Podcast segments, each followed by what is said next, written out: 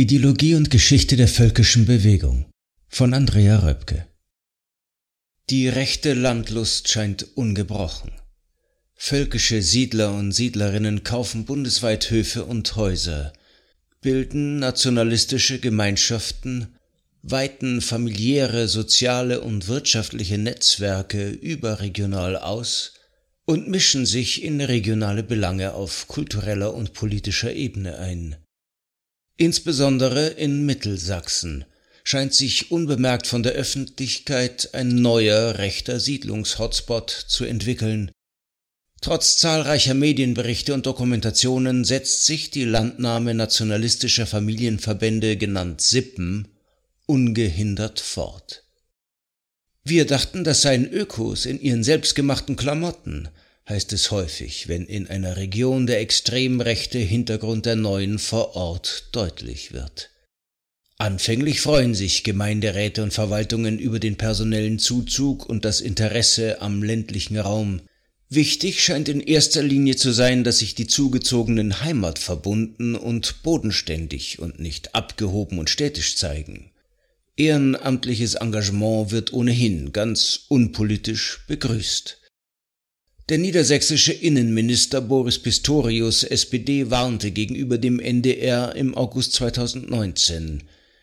Die Ideologie der Irrsinn einer arischen Rasse wachse von unten, und gerade diese Familienzusammenschlüsse könnten dazu führen, dass andere Menschen sich radikalisieren, doch wird das meistens erst später klar. Auf die Erleichterung über den Verkauf schwer absetzbarer Immobilien folgt vielerorts die Erkenntnis, dass aus Höfen und Gemäuern nationale Ansiedlungen oder rechte Bildungseinrichtungen geworden sind. Nicht immer ist diese Erkenntnis mit Empörung verbunden. Die machen hier wenigstens noch was, lautet eines der Gegenargumente, die alarmierend auf die gewachsene Akzeptanz rechter Strukturen in bestimmten Regionen hinweisen, im Westen wie im Osten. Auch völkisches Denken ist längst auf dem Vormarsch. Trotz unzähliger Warnungen von Wissenschaftlern und Wissenschaftlerinnen, Autoren und Autorinnen oder Präventionsexperten und Expertinnen wurden die Zeichen kaum wahrgenommen. Erst die Entscheidung einer umstrittenen Bundesbehörde sorgte für öffentliches Interesse und Gegenbemühungen. Das Bundesamt für Verfassungsschutz stufte die interne Strömung der Alternative für Deutschland kurz AfD, der Flügel, nach ausgiebiger Prüfung als völkisch und damit als gesichert rechtsextremistische Bestrebung ein. Der Flügel wurde inzwischen aufgelöst, dessen Hauptinitiatoren um Björn Höcke, Landeschef der AfD in Thüringen, mühen sich jedoch seit Jahren, diese demokratiefeindliche Ideologie hoffähig zu machen. Sowohl das stark umstrittene thüringische Landesamt für Verfassungsschutz als auch das mehrfach kritisierte brandenburgische Amt lassen bereits den gesamten AfD-Landesverband überwachen denn völkisch-nationalistische Ideologie steht konträr zum Grundgesetz. Entsprechend dieser Weltanschauung wird das deutsche Volk nicht gleichgesetzt mit den Staatsangehörigen der Bundesrepublik Deutschland, sondern ethnisch definiert. Von Rassen bemühen sich die Protagonisten im öffentlichen Diskurs nicht mehr zu reden, das Codewort heißt Ethnien. Der sogenannte Ethnopluralismus, den die neue Rechte vor vielen Jahren entworfen hat, wurde längst vom gesamten Milieu rechts von der Union verinnerlicht. Nach dessen Grundidee verfügt jede Ethnie über einen angestammten Lebensraum und eine besondere Ausprägung von Identität und Kultur, Tradition und Werten, die es zu bewahren und zu beschützen gilt. In einer Abstammungsgemeinschaft artgleicher Menschen, also einer angeblich blutsmäßig verbundenen Gemeinschaft, wird Heimatschutz mit Volksschutz gleichgesetzt. Gemein ist völkischen Strukturen dabei die Annahme, das deutsche Volk sei von Natur aus überlegen. Das Bewusstsein von der eigenen Höherwertigkeit gegenüber anderen Menschen wird bereits den Kindern vermittelt. Die Anhänger und Anhängerinnen dieser Ideologie sehen sich in ihrer Existenz bedroht, von Volkstod und Volksfeinden ist öffentlich die Rede. Der von ihnen beanspruchte Lebens- und Kulturraum beschränkt sich nicht auf das Staatsgebiet der heutigen Bundesrepublik. Viele völkisch Gesinnte zählen die ehemaligen Gebiete des Deutschen Reichs hinzu. Zentraler Punkt dieses Agierens ist die kulturelle Weitergabe vermeintlich deutschen Brauchtums. Die Historie des deutschen Volkes ist kurz und ohnehin hoch belastet, daher wird sich vor allem auf heldenhafte Zeiten konzentriert. Germanentum und nordische Mythologie werden schonungslos vereinnahmt. Damit geht der Glaube an eine angeblich naturgegebene Rollenverteilung der Geschlechter sowie der Ruf nach Wehrhaftigkeit einher. Nach 1945 siedelten sich SS- und NS-Verbrecher und Verbrecherinnen vor allem in ländlichen Regionen an und transportierten ihre NS-Ideologie über viele Generationen weiter. Zahlreiche Organisationen wurden von ihnen gegründet, sie stehen noch heute in dieser Tradition. Aufklärung und Präventionsmaßnahmen gibt es kaum zu Gruppen wie der Kulturvereinigung Gesellschaft für freie Publizistik oder zum Freundeskreis Ulrich Hutten. Am 5. Juni 2017 verkündete der sächsische Bundestagskandidat der AfD Thomas Göbel vor Demonstranten und Demonstrantinnen der patriotischen Europäer gegen die Islamisierung des Abendlandes, kurz Pegida in Dresden, Unsere deutsche Volksgemeinschaft ist krank. Unser Deutschland leidet unter einem Befall von Schmarotzern und Parasiten, welche dem deutschen Volk das Fleisch von den Knochen fressen. Seine Worte verdeutlichen den Rückfall in eine völkische Rhetorik. Die Verwendung des Begriffes Volksgemeinschaft geht mit einer Ideologie der Ungleichwertigkeit der Menschen einher. Deutschland wird demnach als hermetisch abgeschlossener Abstammungs- und Kulturraum verstanden.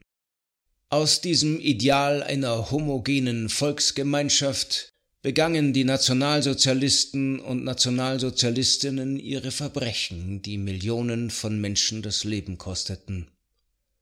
Innere und äußere Feinde einer arischen Gemeinschaft wurden bestimmt, ausgegrenzt und dann angegriffen. Ein zutiefst elitäres politisches Verständnis wird gepaart mit Antisemitismus, Rassismus, Führerkult und Opferbereitschaft des Einzelnen sowie einem autoritären Staatsverständnis. Hinzu kommt eine Politik der Abwehr von Emanzipation, Humanismus und Egalität. Derart Orientierte wählen sich fortwährend im Überlebenskampf des deutschen Volkes und seiner Lebensweise. Historisch betrachtet versuchte die völkische Bewegung zu Beginn des 20. Jahrhunderts der vermeintlichen gesellschaftlichen Entwurzelung einer modernen industriellen Gesellschaft die Verwurzelung in einer angeblich natürlich gewachsenen Gemeinschaft entgegenzusetzen. Das Gefühl, zu einer Avantgarde deutschen Blutes zu gehören, schweißte zusammen. Ab etwa 1900 etablierte sich der Begriff des Völkischen im deutschen Sprachgebrauch. Dahinter verbirgt sich ein rassistischer Blickwinkel sowie der Wunsch nach der radikalen Umformung einer demokratischen Gesellschaft. Mag es auch unterschiedliche Ziele geben, im Kampf gegen die Republik stehen sie alle zusammen wie schon in den zwanziger Jahren, sagt der Historiker Volker Weiß im Hinblick auf die aktuelle rechte Szene. Kai Biermann warnt in der Wochenzeitung Die Zeit, der Begriff völkisch bedeutet deutsch. Wer ihn nutzt, will faschistische Gedanken hoffähig machen. Völkisch grenzt aus. Im Nationalsozialismus wurden vor allem Juden systematisch entrechtet, vertrieben und ermordet. Die sogenannte Blut- und Bodenideologie des Regimes war bereits im 1920 veröffentlichten 25-Punkte-Programm der NSDAP verankert Staatsbürger kann nur sein, wer Volksgenosse ist. Volksgenosse kann nur sein, wer deutschen Blutes ist, ohne Rücksichtnahme auf Konfession. Kein Jude kann daher Volksgenosse sein. Nach 1933 goss die Partei ihre antisemitische Ideologie in Gesetzesform. Die Nürnberger Gesetze wurden anlässlich des siebten Reichsparteitags beschlossen. Sie bestanden im Wesentlichen aus dem Gesetz zum Schutze des deutschen Blutes und der deutschen Ehre und dem Reichsbürgergesetz. Ein Reichsbürger sollte ein Staatsangehöriger deutscher und artverwandten Blutes sein, der durch sein Verhalten beweisen müsse, dass er gewillt und geeignet ist, in Treue dem deutschen Volk und Reich zu dienen. Nationalsozialismus und heutiger Rechtsextremismus sind ohne die politische Vorarbeit durch zahlreiche Bünde, Gilden oder Landsmannschaften aus den 1920er Jahren nur schwer denkbar. Einige der Zusammenschlüsse haben eine über 100-jährige Geschichte, andere gründeten sich erst nach 1945. Es gibt Hardliner und Gemäßigte. Antisemitische Tendenzen fielen bereits Anfang des 20. Jahrhunderts in der Hochzeit bündischen Lebens auf. Der österreichische Wandervogel verbot schon 1913 Slawen, Welschen und Juden den Zutritt in seine Reihen. Anders als die Burschenschaften setzte sich die historische Jugendbewegung keine staatspolitischen Ziele, sondern wandte sich eigenen Angaben zufolge den inneren Fragen des Volkslebens zu. Auch Mädchen wurden aufgenommen, da sie den Hauptanteil an der sittlichen Reinheit trügen, hieß es. Aus rechter Sicht griff die Jugendbewegung in der Vergangenheit volkspolitisch und volkswirtschaftlich handelnd ein, so beispielsweise in Form von Freiwilligendiensten auf dem Lande. Straffe Hierarchien und geschlechtergetrennte Aktivitäten kennzeichneten vor allem die völkisch-nationalistischen Bünde. Die NSDAP unter Adolf Hitler übernahm die Ideologie der vielschichtigen biologisch-rassistischen Bewegung und zum Teil auch deren Personal. Der Potsdamer Politikwissenschaftler Gideon Botsch weist darauf hin, dass heute mehrere Gruppierungen das historische Label Wandervogel nutzen, um sich einen unpolitischen Anstrich zu verleihen. Vermeintlich harmlose Bünde wie der Sturmvogel, so Botsch, bieten aber für Kinder und Jugendliche eine umfassende Schulung an, die durchaus eine ideologische Festigung nach sich zieht. So sind nicht wenige Zöglinge später zum Beispiel in den Reihen der rechtsextremistischen identitären Bewegung wiederzufinden. Auch die beiden in der Bundesrepublik inzwischen verbotenen Gruppierungen Wiking-Jugend und Heimattreue Deutsche Jugend verbanden bündische Elemente mit nationalsozialistischem Gedankengut, erklärt Botsch. Diese Gruppen versuchen die historische Jugendbewegung für sich zu vereinnahmen resümiert der Kenner der Szene. Ziel sei es, Kinder und Jugendliche gegen die bundesdeutsche Gesellschaft zu immunisieren. In nahezu allen Bundesländern gibt es Ansiedlungen von Rechten, die gemeinsam ihre Kinder erziehen und sich vor Ort ökonomisch, sozial und politisch vernetzen. Bereits 2005 hatte die neurechte Wochenzeitung Junge Freiheit über den Zuzug einiger Athamanen nach Mecklenburg-Vorpommern berichtet. Die zahlreichen Siedler und Siedlerinnen sehen meist aus wie alternative Aussteiger und Aussteigerinnen, sind in regionalen Bio- und Ökoproduktnetzwerken aktiv, üben alte und oft seltene Handwerke aus und beteiligen sich an Kulturevents. Die Siedlungsidee der Athamanen reicht über die Weimarer Republik bis hin zum Wilhelminischen Kaiserreich. Mit dem Konzept Zurück zur Scholle wollten die Gruppen der damaligen Landflucht in Ostdeutschland einer Folge der Industrialisierung entgegenwirken. Damit sollte zugleich auch einer befürchteten Besiedlung durch Menschen aus Polen entgegengewirkt werden, wie es intern hieß. Vermeintlich schädliche Einflüsse der städtischen Zivilisation galt es zurückzudrängen. Die Bereiche Natur, Heimat, Tier und Volksschutz denkt die völkische Bewegung schon seit 1871 eng zusammen. Dieser Vierklang wird bis heute angeschlagen. Umwelt- und Naturschutz, Tierrechte und Veganismus waren schon früh mit antizivilisatorischen Effekten besetzt, bewegten sie gar. Diese heterogene Bewegung verstand sich als außerparlamentarische Kraft, was parteipolitische Bestrebungen jedoch nicht ausschloss. Gesucht wurde die natürliche Gemeinschaft, die durch jahrhundertelange Überfremdungsprozesse angeblich verschüttet worden war um wieder die ursprünglichen Wesens- und Charaktermerkmale des Deutschen zu erwecken. Die völkische Bewegung mit ihren Parteien und Kulturvereinen, Erziehungs- und Glaubensprojekten, Siedlungs- und Brauchtumsgruppen verfolgte eine massive Rückwärtswende. Die gegenwärtige Umwälzung unterscheidet sich allerdings gravierend von der alten industriellen Revolution. Das Tempo ist beschleunigter, die Dimensionen sind weitreichender. Diese rasante Modernisierung, kaum gebremst durch politische Steuerung, befeuert autoritäre Versuchungen. Die Nationalisten versprechen indes Sicherheit und Ordnung, Lebens- und Zukunftsplanung. Die Suche nach Identität und den Bezug zur Heimat hat längst die sogenannte Mitte der Gesellschaft erfasst. Im Diskurs gewinnen die Abwehrmechanismen dieser rohen Bürgerlichkeit mehr und mehr an Relevanz, warnt der Bielefelder Wissenschaftler Wilhelm Heidmeier bereits seit 2012. Heidmeier weist auf Ralf Dahndorf hin. Schon 1997 überlegte der deutsch-britische Politiker und Wissenschaftler, inwieweit mit der Globalisierung ein Jahrhundert des Autoritarismus für das 21. Jahrhundert keine unwahrscheinliche Prognose sei. Er hielt diese Entwicklung für möglich, wenn das Gleichgewicht zwischen ökonomischer Globalisierung, sozialem Zusammenhalt und demokratischen Strukturen nicht gegeben wäre. Seine Sorge äußert er in die Zeit vom 14. November 1997 wie folgt. Globalisierung bedeutet, dass Konkurrenz groß und Solidarität klein geschrieben wird.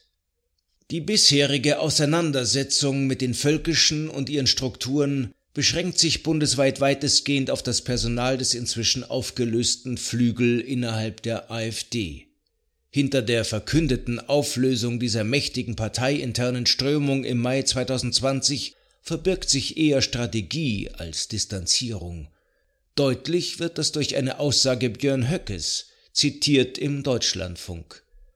Der Flügel wird jetzt bald Geschichte sein, aber der Geist des Flügels, der wird lebendig sein in dieser AfD. Halten wir an diesem Geist fest. Wir sind willens und in der Lage, diese unsere AfD zur einzigen relevanten Volkspartei in Deutschland zu machen. Acht Brandenburger Medien kommentieren, die AfD hat ein Distanzierungsproblem. Sie kann sich schlecht vom völkischen Flügel distanzieren, weil er die Partei dominiert. Vor allem aber beschränkt sich völkisch-nationalistische Politik nicht auf Parteien und Wahlen. Es geht um eine radikale Umformung von Gesellschaft und Politik. In dem Gesprächsband Nie zweimal in denselben Fluss führt Höcke 2018 aus, dass die politische Führung neben dem verstärkten Schutz der nationalen und europäischen Außengrenzen auch ein groß angelegtes Remigrationsprojekt betreiben sollte. Und bei dem wird man, so fürchte ich, nicht um eine Politik der wohltemperierten Grausamkeit herumkommen. Diese Eindeutigkeit spitzt sich noch zu. Auch wenn wir leider ein paar Volksteile verlieren werden, die zu schwach oder nicht willens sind, sich der fortschreitenden Afrikanisierung, Orientalisierung und Islamisierung zu widersetzen, ist Höcke sich sicher, dass am Ende noch genug Angehörige unseres Volkes vorhanden sein werden, mit denen wir ein neues Kapitel unserer Geschichte aufschlagen können. Diese Sätze sind Kernthesen völkisch-nationalistischer Ideologie. Nicht nur sollen alle Menschen, die von ihm nicht als Deutsche klassifiziert werden, das Land verlassen, auch jene Menschen, die Einwanderer und Einwanderinnen begrüßen, sind unerwünscht. Götz Kubitscheks Institut für Staatspolitik, kurz IFS, eine Art Denkfabrik der sogenannten neuen Rechten, strebt ebenso auf eine nationale Revolte zu, deren Ziel eine autoritäre Gesellschaft ist. Im Mai 2020 erklärte selbst das kritisch einzuordnende Bundesamt für Verfassungsschutz, es lägen hinreichende Anhaltspunkte für eine verfassungsfeindliche Bestrebung vor. Das IFS berufe sich demnach wiederkehrend auf ein vermeintliches Widerstandsrecht, in dessen Rahmen die Anwendung von Gewalt im äußersten Fall als legitim erachtet wird. Mit der Rhetorik eines Volksaufstandes, als ginge es darum, den Widerstand gegen eine Diktatur zu organisieren, sammelten sich die Unzufriedenen erst auf den Straßen und dann an den Wahlurnen, schreibt Volker Weiß in seinem Buch und nimmt dabei auch Bezug auf die Ideen von Kubitschek. Auch Weiß weist auf eine tiefe Sehnsucht nach staatlicher Autorität und völkischer Bindung hin. Mit diesem Text soll Versäumtes aufgeholt und auf einige der wichtigsten Protagonisten und Organisationen der völkischen und ihrer Verbündeten, unter anderem aus dem rechtsgerichteten ökologischen und esoterischen Spektrum in fünf Bundesländern hingewiesen werden. Exemplarisch werden Netzwerke, Strategien und Aktionsfelder in Thüringen, Sachsen, Sachsen-Anhalt, Hessen und Bayern vorgestellt intensive Maßnahmen gegen rassistische Gewalt und andere Hasskriminalität auf allen Ebenen sind mehr als bisher erforderlich. Dringend notwendig sind zudem zivilgesellschaftliche Präventionsmaßnahmen, die bereits viel früher ansetzen. Denn die völkische Szene hat ihren Anteil an den gefährlichen Entwicklungen, denen unsere Gesellschaft zurzeit ausgesetzt sind. Wenn bereits Kinder mit Hass und rassistischen Feindbildern aufwachsen, Jugendliche zu bedingungslosem Gehorsam und einer Opferbereitschaft für das eigene Volk verpflichtet werden, dann werden Facetten einer völkisch-elitären Lebensweise deutlich, die nicht länger ignoriert werden dürfen, sondern aufrütteln müssen. Es sind keineswegs vereinzelte harmlose heimattreue Patrioten oder bündisch Bewegte, die der Demokratie aus diesen Reihen entgegentreten, weil sie sie zutiefst verachten. Dahinter verbergen sich gewachsene Strukturen, deren Einfluss bis in die Landtage und sogar in den Bundestag reicht. Deren Streben ist nicht vereinbar mit den demokratischen Grundwerten einer gerechten und weltoffenen Gesellschaft.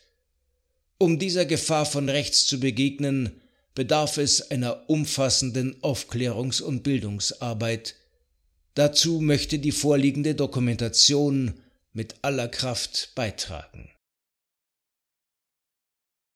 Bayern Braune Ökologen und Ökologinnen zwischen NPD und Anastasia. Auch in Bayern geben sich Anhänger und Anhängerinnen der völkisch-esoterischen Anastasia-Buchreihe des russischen Autors Wladimir Megre verstärkt zu erkennen. Der Bayerische Rundfunk berichtete im November 2018 über Bemühungen, auf Selbstversorgerhöfen mit ökologischer Landwirtschaft auch im Süden der Republik Fuß zu fassen. Die Fraktionschefin der Grünen im Bayerischen Landtag, Katharina Schulze, warnte 2019, in der Anastasia-Bewegung gibt es unverhohlene antisemitische und rassistische Ansichten. Bereits 2015 waren erste Versuche bekannt geworden, sogar eigene Schulen zu errichten. Allerdings konnte in Prien am Chiemsee aus baurechtlichen Gründen die Genehmigung einer solchen Schulgründung verweigert werden. Längst bestehende Schnittpunkte zwischen esoterisch Gesinnten, ökologisch Gesinnten und extrem Rechten verdeutlicht ein anderes Beispiel. Die Mienbacher Waldgarten Selbstversorgerakademie wirtschaftet laut eigenen Angaben nach den Prinzipien der Permakultur. Pächterin des 8000 Quadratmeter großen Geländes ist Hannelore Zech, Verpächter der Gartenbaubetrieb Hans-Günther Leimer. Beide Betriebe arbeiten laut Selbstdarstellung unabhängig voneinander. Zech stellt sich bei Facebook als Selbstversorgerin aus Leidenschaft vor. Sie likte bei Facebook die Anastasia-Bücher, den Autor Wladimir Megre sowie die Zeitschrift Garten Weden. Auf dem Blog von Gartenweden ist nachzulesen, dass Hannelore Zech bereits am 12. Februar 2015 eine Zusammenarbeit anbot. Hallo, liebes Gartenweden Akademie-Team, ich betreibe eine Selbstversorgerakademie im Niederbayerischen.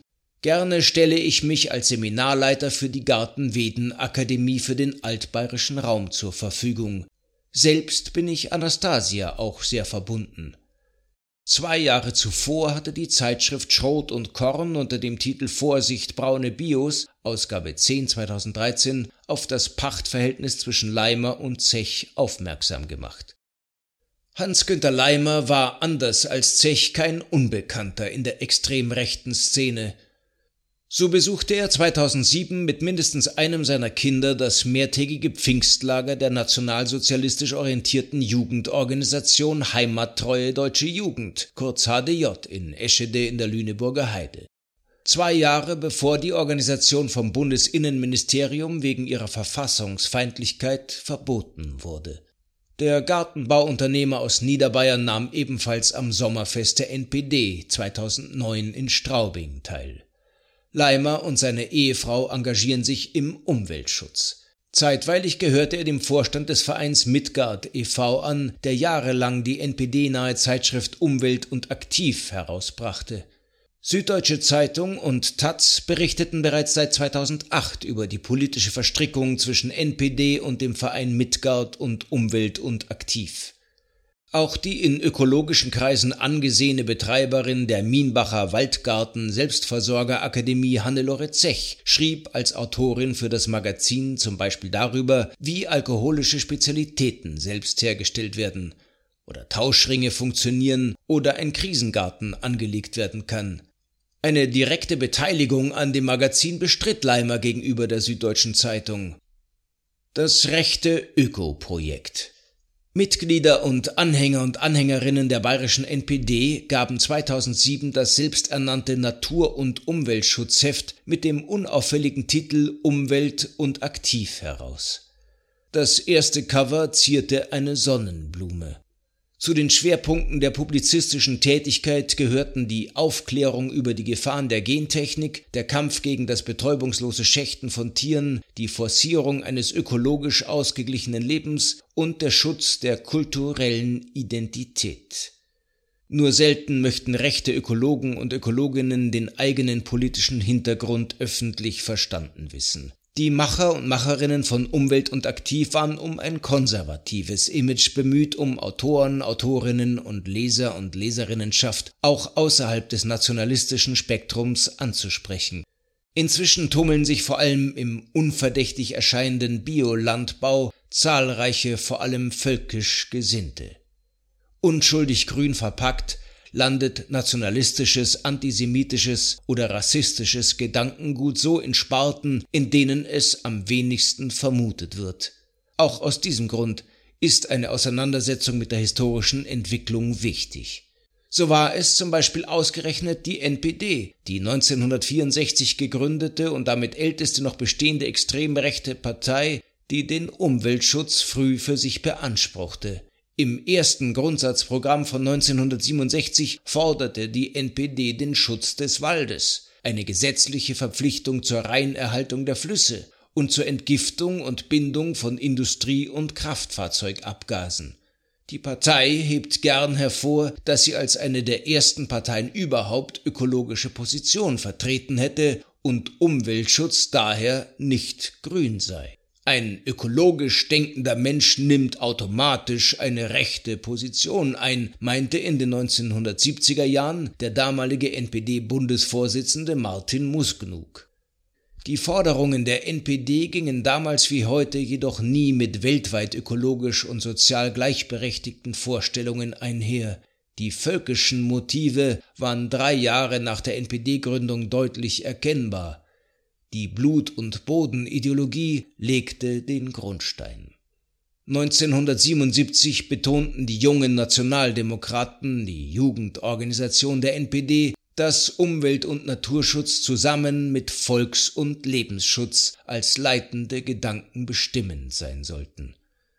Der Hamburger Journalist Andreas Speit verweist auf den Vierschritt, den die Redaktion des Magazins vollzog. So gehe es von Umweltschutz zum Tierschutz über Heimatschutz bis zum Volksschutz.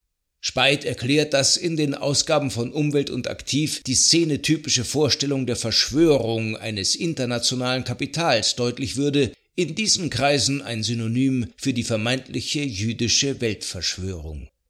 Wir wollen Ihnen aufzeigen, wie Tierschutz und Umweltschutz für fremde Interessen und Interessenten, die im Verborgenen agieren, zum Nachteil unserer Heimat und unseres Volkes instrumentalisiert werden, schreibt die Redaktion bereits in der ersten Ausgabe 2007.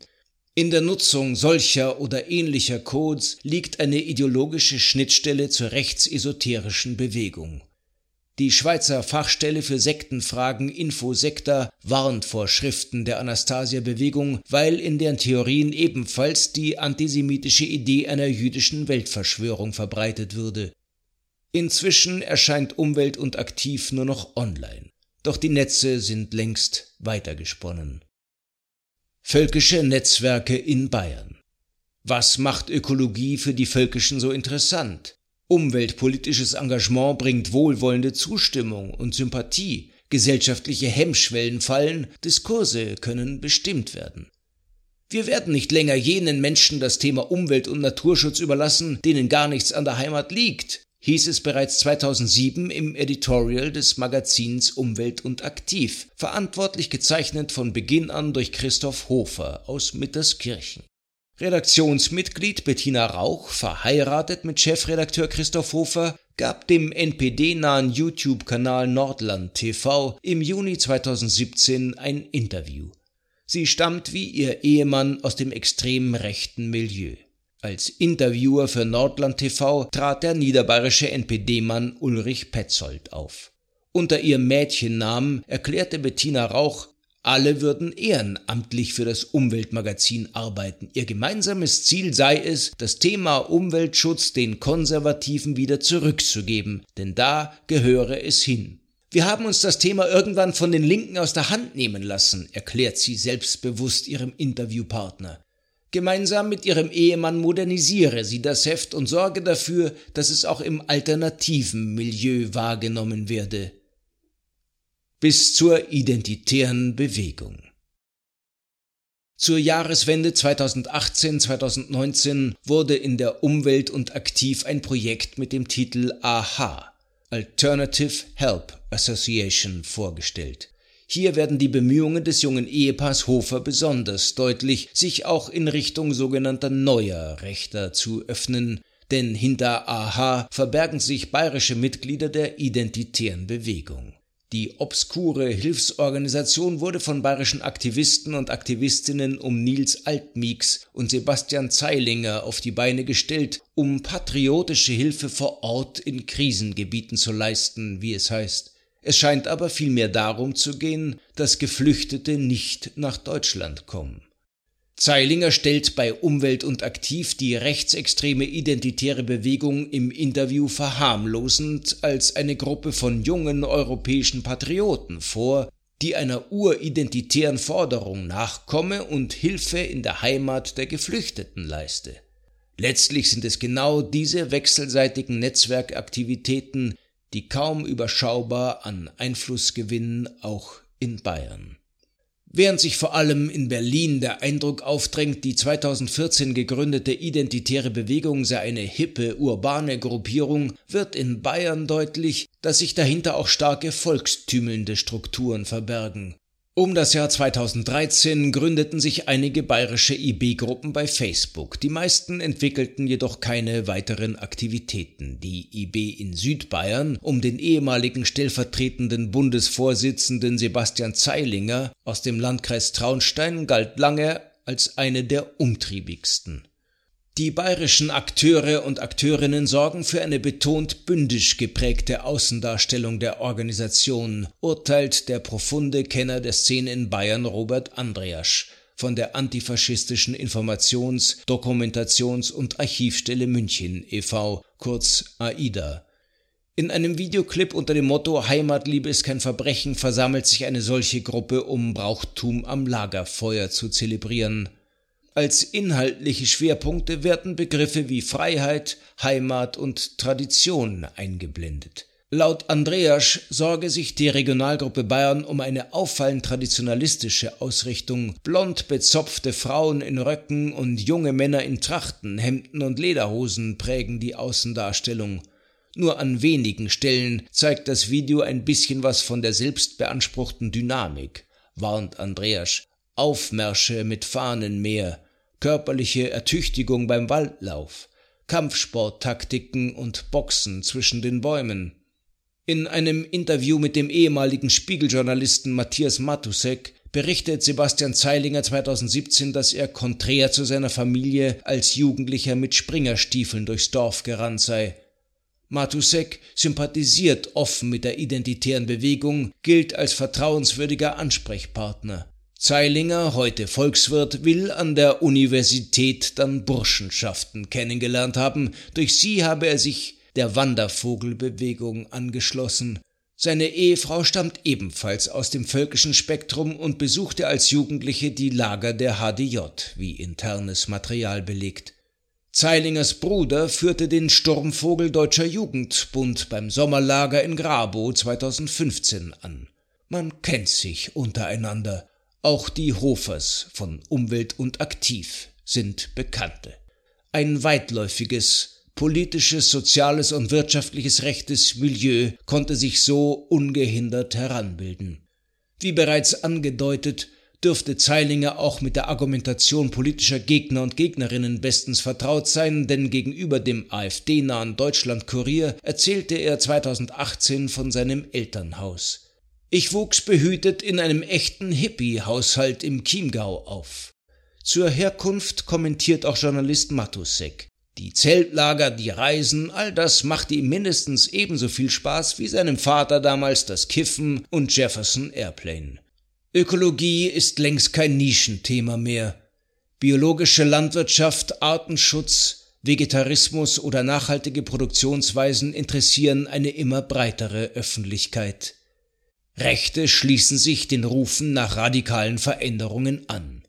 Ihr Ziel ist Homogenität und Volksschutz. Sie wollen die eigene Scholle schützen, nicht den Planeten.